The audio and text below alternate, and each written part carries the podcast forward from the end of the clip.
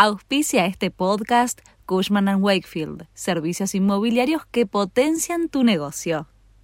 Este es el resumen de Noticias de la Nación. Estas son las noticias de la semana del 16 al 22 de octubre de 2023. Rige la veda electoral y el gobierno prevé que los resultados de la elección se conozcan a partir de las 22 del domingo. El titular de la Dirección Nacional Electoral, Marcos Schiavi, estima un procedimiento parecido al de las primarias, si bien hay menos boletas.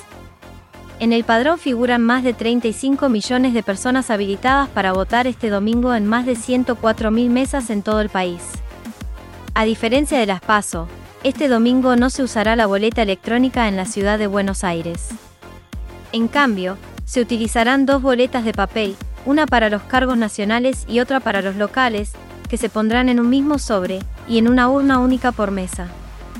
Desde la mañana del viernes rige la veda, tal como lo marca el Código Electoral. Ciertas actividades están prohibidas o reguladas. La prohibición del expendio de bebidas alcohólicas comienza recién a las 20 del sábado. La veda concluye tres horas después de cerrados los comicios. La paso fue particularmente compleja porque tuvo récord de candidaturas. La elección que tenemos el domingo es mucho más delicada, se eligen cargos ejecutivos en todo el país.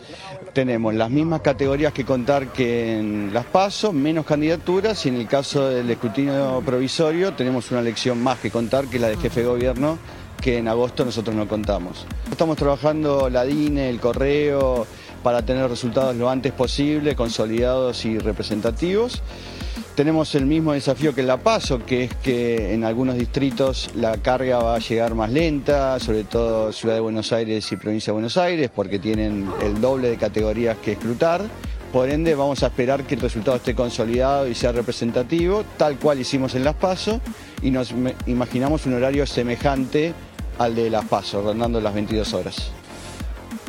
Pese a los esfuerzos del gobierno, las cotizaciones paralelas del dólar tocaron los mil pesos. Desde el jueves al mediodía, las principales cuevas de la City porteña dejaron de reportarle al monitor de Heroites, y la cotización quedó congelada en los 900 pesos. Un valor que solo los grandes compradores, que desembolsan más de 50 mil dólares por operación, pueden acceder. En las calles, los precios para los minoristas fueron más elevados en el cierre de la semana. En algunas cuevas llegó a alcanzar los 1.250 pesos. Una sociedad de bolsa, cuyos clientes operan a diario dólar MIP y contado con liquidación, va a permitir que se compren divisas durante todo el fin de semana, incluso durante las horas de votación de las elecciones presidenciales de este domingo. Aunque sea una sola empresa la que ofrecerá el servicio inédito, la alternativa se convertirá en la segunda vía para llegar a dólares en días no hábiles, ya que el único dólar que se opera en fines de semana y feriados es el llamado dólar cripto, aunque suele pactarse a precios algo mayores que el dólar libre o los dólares financieros. Avanza en el Senado el proyecto de devolución del IVA.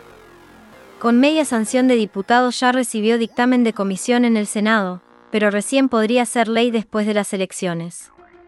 El bloque de Juntos por el Cambio manifestó sus reparos ante la iniciativa, que crea el programa Compre sin IVA, ya que plantean que va a definanciar a las provincias. Frenaron la venta de pasajes de micros de larga distancia para el verano. Es ante la incertidumbre electoral y el contexto de alta inflación. Las compañías de micros de larga distancia solo permiten sacar tickets para viajes completados hasta el 30 de noviembre. Al respecto, esto explicaba Gustavo Gaona, titular de la Cámara Empresaria de Micros de Larga Distancia. ¿Por qué no se encuentran pasajes pasado el 30 de noviembre? ¿Qué es lo que pasa el 30 de noviembre que hace que, no se puedan conseguir? Sí, es una buena pregunta. Primero aclararlo, no hay una decisión colectiva, digamos, unificada, ni de criterio de las más de 100 compañías que ofrecen servicio de larga distancia de, no estar poniendo la oferta más allá del 30 de diciembre o el primero, el 30 de noviembre o el 1 de diciembre a partir de una fecha, porque honestamente lo que se están encontrando es con una situación de cierta incertidumbre, ¿no? Digo, listo, que me dejar en claro, no es que es una decisión que se tomó en conjunto, lo que empieza a ocurrir es que las compañías ven que Eh, nosotros tenemos un, somos un servicio público que tenemos una tarifa fijada por el Estado Nacional, una tarifa, una banda tarifaria, si se quiere, con precios mínimos y máximos, pero lo que hay es una situación de duda sobre cuál va a ser el valor del combustible que nosotros compramos a granel y no lo tenemos. Eh, con una tarifa congelada, como sí viene pasando a quien le carga en la estación de servicio. No tenemos precios de los principales insumos, no tenemos eh, paritarias abiertas en estos momentos. Entonces, lo que le ocurre a la empresa en particular, y esto se empezó a reflejar en, muchas, es que no sabe a qué valor va a poder cobrarlo en el mes de diciembre y en el mes de enero. La verdad que en esta época, que hace muchos años las compañías de transporte era lo primero que hacían era anticiparse y empezar a vender, porque es el momento, nosotros somos un servicio público, no nos sirve salir con el colectivo a medio vender, al contrario, pero hoy se están encontrando en una situación de decir, no solo desde lo económico, sino también desde la incertidumbre política, decir qué va a ocurrir con el país. Porque a diferencia, insisto, de alguien que produce un producto específico y hace el cálculo, estima y pone un precio, nosotros tenemos un precio fijado y regulado. Bueno, las empresas lo que han dicho es esperemos unos días, no todas, no es unánime, las fechas no son unánimes, de hecho, hace un rato una empresa muy importante de la provincia de Buenos Aires decía, a mí me están demandando muchos boletos, yo voy a poner algunos, inclusive para diciembre, enero, febrero y hasta marzo, nos decía que ya están eh, puestos a disposición, pero voy a poner algunos. Ahora, yo no esto no es una decisión colectiva, como decías vos, se queda clarísimo el por qué no están, no, están los boletos a la venta, queda clarísimo, la incertidumbre económica, la incertidumbre electoral, todo esto que vos marcás, no se sabe cuánto va a costar el precio de la nafta. Ahora, te pregunto, si bien no fue una decisión en la cual todos se hayan puesto de acuerdo, cuando uno va a los buscadores eh, de esas plataformas que te permiten ver distintas eh, empresas que ofrecen los servicios, no hay ninguna. ¿Cómo puede ser que haya pasado...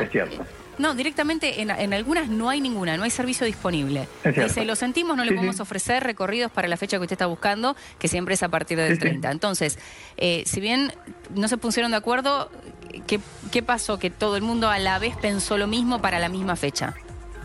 Bueno, es, es, es, importante interesarlo aclarar, aclarar esto, porque es cierto, no se están consiguiendo estos boletos.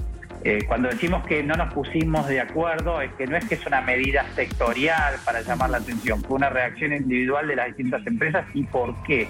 Porque nosotros, a diferencia de otras actividades, trabajamos con la operación todo el año, pero es fundamental el verano.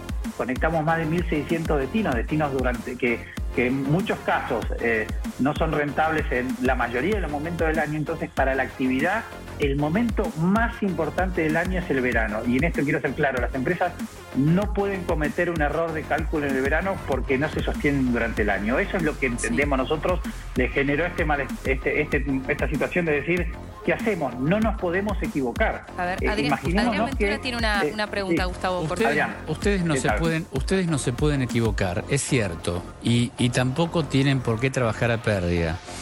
Pero no se podía pensar un poquito más también en los pasajeros, no que salgan a vender los pasajes. Y por ejemplo, las empresas, en vez de retirarse de la oferta, abrir una lista de espera. Entonces, supongamos que Mariana Sigulín quiere viajar el 31. Va hoy, se anota, se anota para el 31 de diciembre, lista de espera. Y por lo menos ya sabe que el pasaje lo tiene, después le van a decir el precio. Y el día que está el precio lo pone y Mariana Segulín lo pagará. Pero por lo menos le van dando a las personas la certidumbre de que ese día, si pagan el precio, van a poder viajar. Porque yo lo que siento es que es todo o nada. O venden o no venden nada. Y nadie piensa en una solución en el usuario. No se detienen a pensar un minuto en el usuario. Desaparecieron todo el mercado automáticamente. A ver, pensando un poquito, hubieran hecho una lista de espera.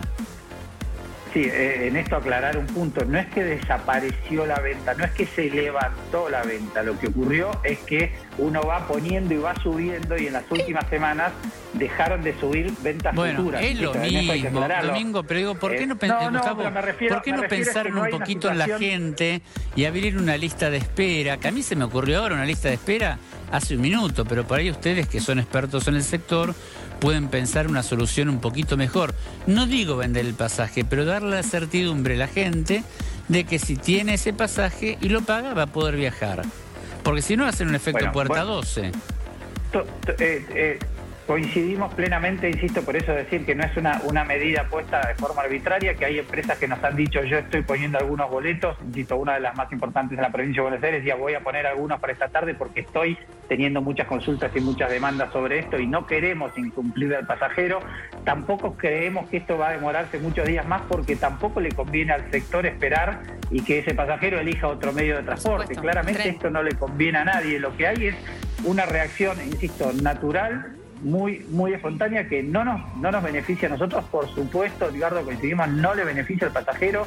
Sabemos, hace muchos años cambió la lógica de, de las reservas de las vacaciones, la gente lo piensa mucho antes, lo planifica mucho antes y sabemos que no nos, no nos cierra. Esto no es bueno para nadie, lejos de transmitirlo como una acción de, especulación, es de una situación de incertidumbre donde las empresas dicen, no, no tengo mucho más tiempo para empezar a vender, pero no sé qué precio ponerle, digamos. Surgió la consulta y, bueno, esto se tomó estado público. Gustavo Gaona, muchísimas gracias por su tiempo con Todo Noticias. Por favor, y hasta cualquier momento. Fue detenido un iraquí con documentación presuntamente falsa frente a la Embajada de Israel. Masud Yusuf Simofaedi, de 24 años, se encontraba hablando con su teléfono celular frente a la sede diplomática en Buenos Aires y fue detectado por personal de la Policía Federal en la tarde del jueves. Llevaba una gran cantidad de dinero y su pasaporte presentaba inconsistencias. El miércoles pasado, el edificio diplomático fue evacuado por una amenaza que llegó por correo electrónico.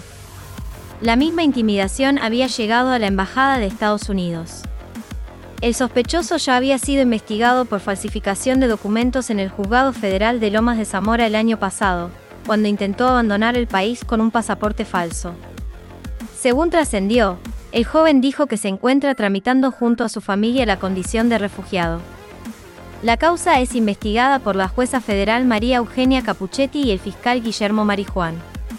A raíz de este caso se disparó una alerta en templos, colegios, sedes diplomáticas e instituciones vinculadas a la comunidad judía, en las que se reforzó la seguridad. El Papu Gómez dio positivo en un control antidoping y será suspendido por dos años. La noticia fue dada por el medio español Relevo, que expuso que el análisis fue realizado cuando el mediocampista militaba para el Sevilla, previo a su participación en la Copa del Mundo. Alejandro Gómez, que fue fichado por el Monza de Italia hace apenas algunas semanas tras rescindir su contrato con el club español, será suspendido por dos años después de que se filtrara que dio positivo en un control antidopaje realizado en noviembre de 2022.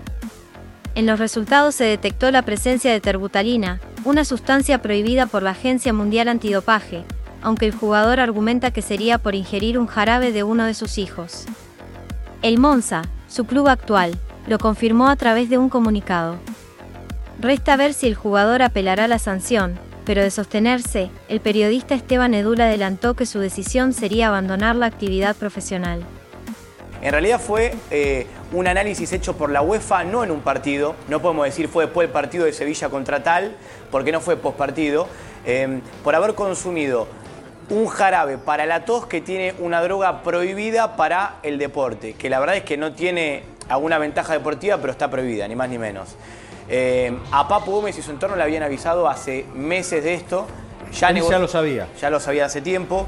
Negociaron una reducción de la pena que por ahora no logró y sería de dos años. Si se hace efectiva la sanción, Papu Gómez se va a retirar como jugador de fútbol. Termina su carrera como profesional. Los All Blacks hicieron pesar su categoría y derrotaron a los Pumas. En el partido por el boleto a la final del Mundial de Rugby, el seleccionado argentino cayó 44 a 6 ante su par neozelandés.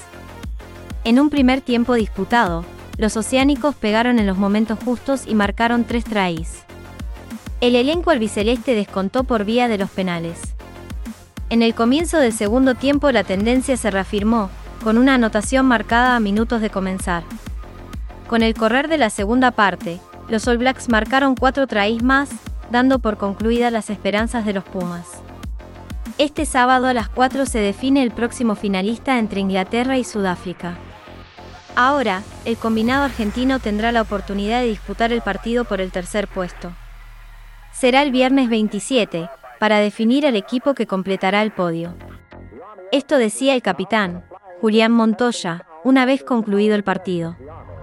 Primero quiero agradecerle a toda la gente argentina que que estuvo acá en el estadio. Sé que es difícil para los argentinos venir acá estando tan lejos y nada, la verdad que agradecerles a ellos por el apoyo que nos dieron desde todo el partido, todo el mundial hasta ahora, si bien nos queda una semana.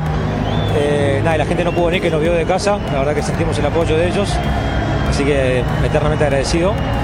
Después nada, la verdad que triste, frustrado, no era el partido que queríamos y el sueño de jugar una final se, fue.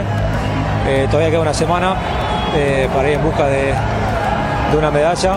Eh, pero sí, ahora la verdad que estoy, estoy triste, estoy dolido, tenemos que, mirar para adentro, que duele lo que tenga que doler y todavía nos queda una semana más para, para este grupo. Este fue el resumen de Noticias de la Nación.